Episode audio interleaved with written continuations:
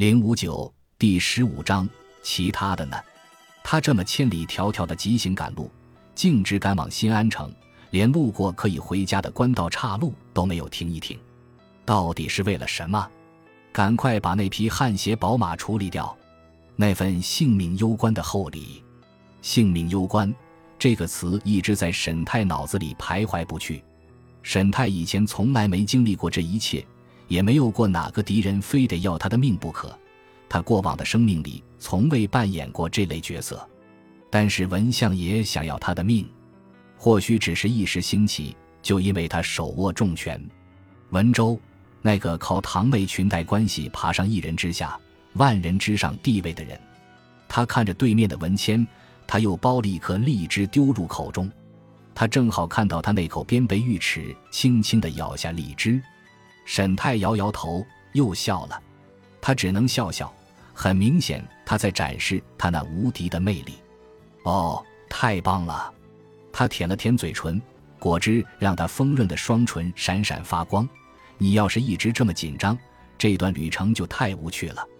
张弛有度，沈泰想着，难以回答的问题，甜美的水果，诱人的丰润双唇，还有脚或者手指有意无意地撩拨他，然后又该问那些难以回答的问题了。就在那一瞬间，沈泰有了主意，太明显不过了。他终于想通了某些关键，大道至简，他只要明白结论就行了。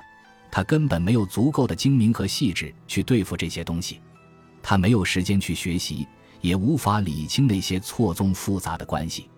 可是他为什么总是要被别人牵着鼻子走？他不想在完全不属于自己的舞台上笨拙的演戏。他根本没有那种七巧玲珑的心思去揣摩他们知道的或是不知道的东西，跟他们玩勾心斗角的文字游戏，领会他们的言下之意、言外之意。这些是属于朝堂和高官们的游戏，大明宫内外的明争暗斗，他丝毫不懂。但他不小心被卷进来了，完全找不着调子，他也没时间去跟上那些人的节奏，所以干脆放弃尝试。他要另辟蹊径。就像那些遵循圣人之道的君子，从心所欲，做一个在山林中弹琴长啸的隐士。沈泰深深地吸了一口气，然后开口：“微臣昨天本来想把汗血宝马献给安大人的。”听到这话，文谦一下子坐直身子，放下了刚拈起准备剥皮的荔枝。所有的宝马，他点头。不过我有个条件，而他拒绝了。安利拒绝了二百五十匹汗血宝马，微臣说，如果他能把我的妹妹从博古人那里带回来，那匹宝马就是他的了。可他说他做不到。尊贵的娘娘，如果您能帮我，微臣也会把那匹宝马献给您。所有的宝马，他又一次点头。沈泰看到文倩的身子有些颤抖，昨晚上的安利也是如此。我真不明白，你的妹妹。是你的情人，他力图压下这种荒谬的问话带给他的侮辱感。在朝堂里，有这种龌龊想法的人估计不少。他摇了摇头，并非如此。微臣只是出于对父亲的尊重，就像我去库拉诺湖畔两年多一样。如果父亲还在世，绝不允许神流这样做。我们还在校期，这种行为太过忤逆。他满眼困惑地瞪着他。虽然这个女人美艳无双、高贵优雅，但她的身份绝不仅仅是一名宠妃或者舞者，她是足以左右大明宫的女子。在这个微妙而危险的时候，她的身上维系着整个奇台帝国的平衡。他现在才明白过来，昨天自己的想法是多么危险。带着佩剑在马车里行刺安利，就在路边众目睽睽之下，你是在说？把你妹妹送去博古和亲是一件错事了，他必须小心谨慎地回答这个问题。天子是不会犯错的，是的，他不会。他的语气强调了这句话。这只是出自我个人的请求，尊贵的娘娘，仅此而已。你该明白，他克制着自己的语气。作为库拉诺湖畔的英雄，还有和亲公主的兄长，这是一件多么荣耀的事情。陛下的慷慨绝不亚于日格尔的狮王，否则他无法对自己交代。他赏赐给你的东西，价值绝不会亚于二百五十匹汗血宝马。他从未想过这些，一点都没有。他从未想过沈礼梅的身份会带给他什么。他清楚地告诉珍妃。文谦不耐烦地摇摇头。黄金耳时发出清脆的叮铃声。沈太呀，沈太，你是在跟你哥哥赌气吧？还是在跟我堂兄为了一个女人争风吃醋？好吧，难道你就真的以为他们的地位固若金汤？难道你就没想过你的归来让他们感到恐惧？这下轮到沈太困惑不已了。请恕微臣鲁钝，完全无法理解这些东西。我没有经验，也没有人指导。或许只有司马子安曾经指点过一二。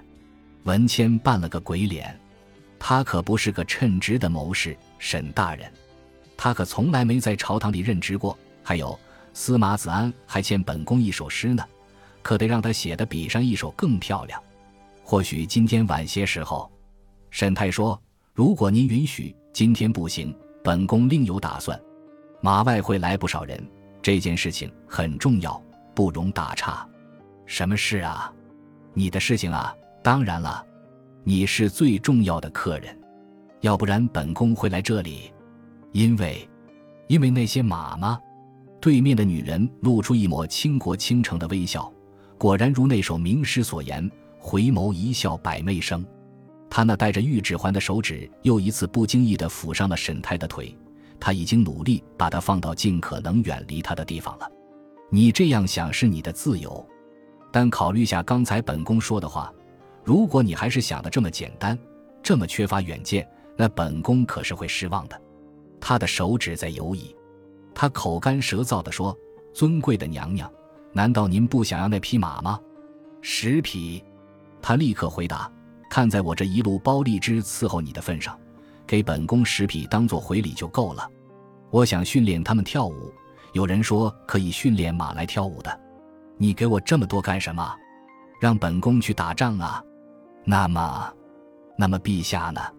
我可以直接把汗血宝马献给陛下。你还真是迫不及待的要摆脱他们呀！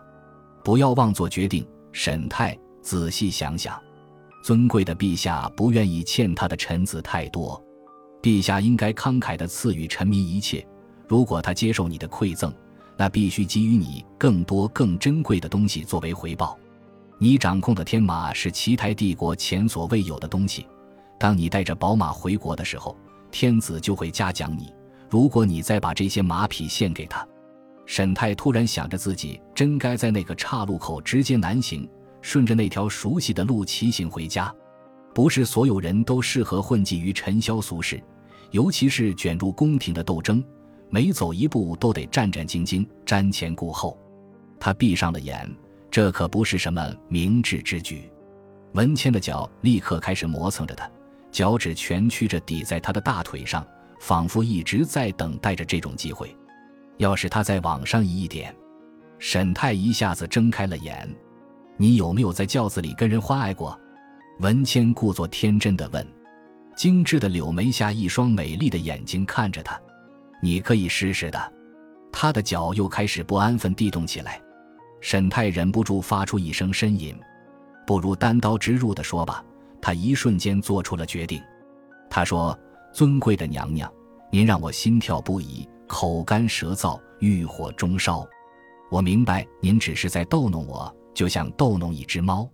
而我只希望表达我对您和皇帝陛下的尊敬。”那种倾国倾城的笑容又出现了。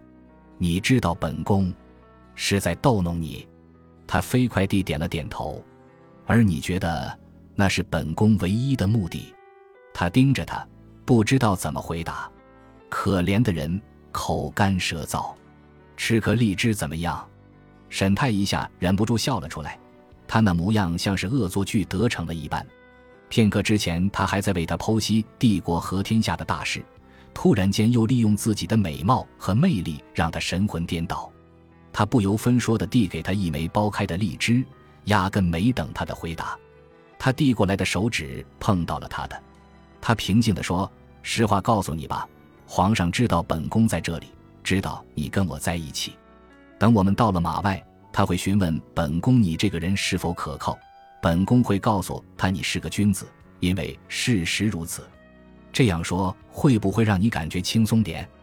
除了点头和摇头，他不知道该说什么。于是他又点点头。文谦又说：“对那位士兵的家属，本宫已经安排人送去抚恤金了。本宫告诉过那名总管，料理完这些事情，还有他自己的事情以后，就可以自行了断了。这些事情他早就忘了。”沈太清了清嗓子：“微臣可以再问一次吗？尊敬的娘娘，您能开恩饶那名总管一命吗？为了保护我和我的马，我的士兵宁武杰，还有我的看林，也有冒犯之处。”文谦的没有挑起，你可以问，但本宫不乐意。今天上午他犯了太多错，让我很不愉快，陛下也会不高兴的。他又拈起一枚荔枝，我们很快就会见到你的朋友，还有你的马，你可以骑着它护送本宫去马外。我想那里也会有给我坐的马车，本宫喜欢这顶轿子，但真不能在里面待太久了。你喜欢吗？他又点了点头。尊贵的娘娘，只要是您在的地方，我都会喜欢的。他似乎露出了一抹从容不迫的微笑，看上去真的很愉悦。真是油嘴滑舌呀，沈太。本宫说过你会在朝廷里混得风生水起的，那您愿意帮我吗？沈太问。他也不知道为什么会这么说。文谦的表情一变，盯着他，缓缓地说：“本宫不知道。”不一会儿，他们停了下来。掀开明黄色的丝质轿帘，沈太看到前面果然有一辆马车等待着，同样装饰有翠鸟羽毛的马车。官道已经往北面折去，他们现在沿着另一条大道前行。沈太看到路边的司马子安、魏苏还有士兵们，他们都骑着马，在他们身边的是闪灵那魁伟神气的身影，他显得有点烦躁不安。他给了闪灵一枚荔枝。算是向他道歉，然后翻身上马，他们出发了，速度并不快，因为护送着珍妃娘娘的马车。西风轻拂，鸟鸣声在日光之下此起彼伏。他们看到远处青翠欲滴的群山，那是他们的目的地。那片长满了树木的山坡是西安城达官贵胄们最奢华的乡间庄园，通常被称为武陵区。靠近前朝皇帝和他的先祖埋骨之地，太祖皇帝为自己建的陵墓也在这附近。虽然这位伟大的皇帝一直梦想着长生不老，他们穿过了这条路上最大的一站，走到第一片山路，然后来到绿树环绕的小湖边。那是夏日里的避暑庄园，里面还有温泉。湖的西侧有一片桑林和丝绸房，还有一座看林寺，对面就是马外。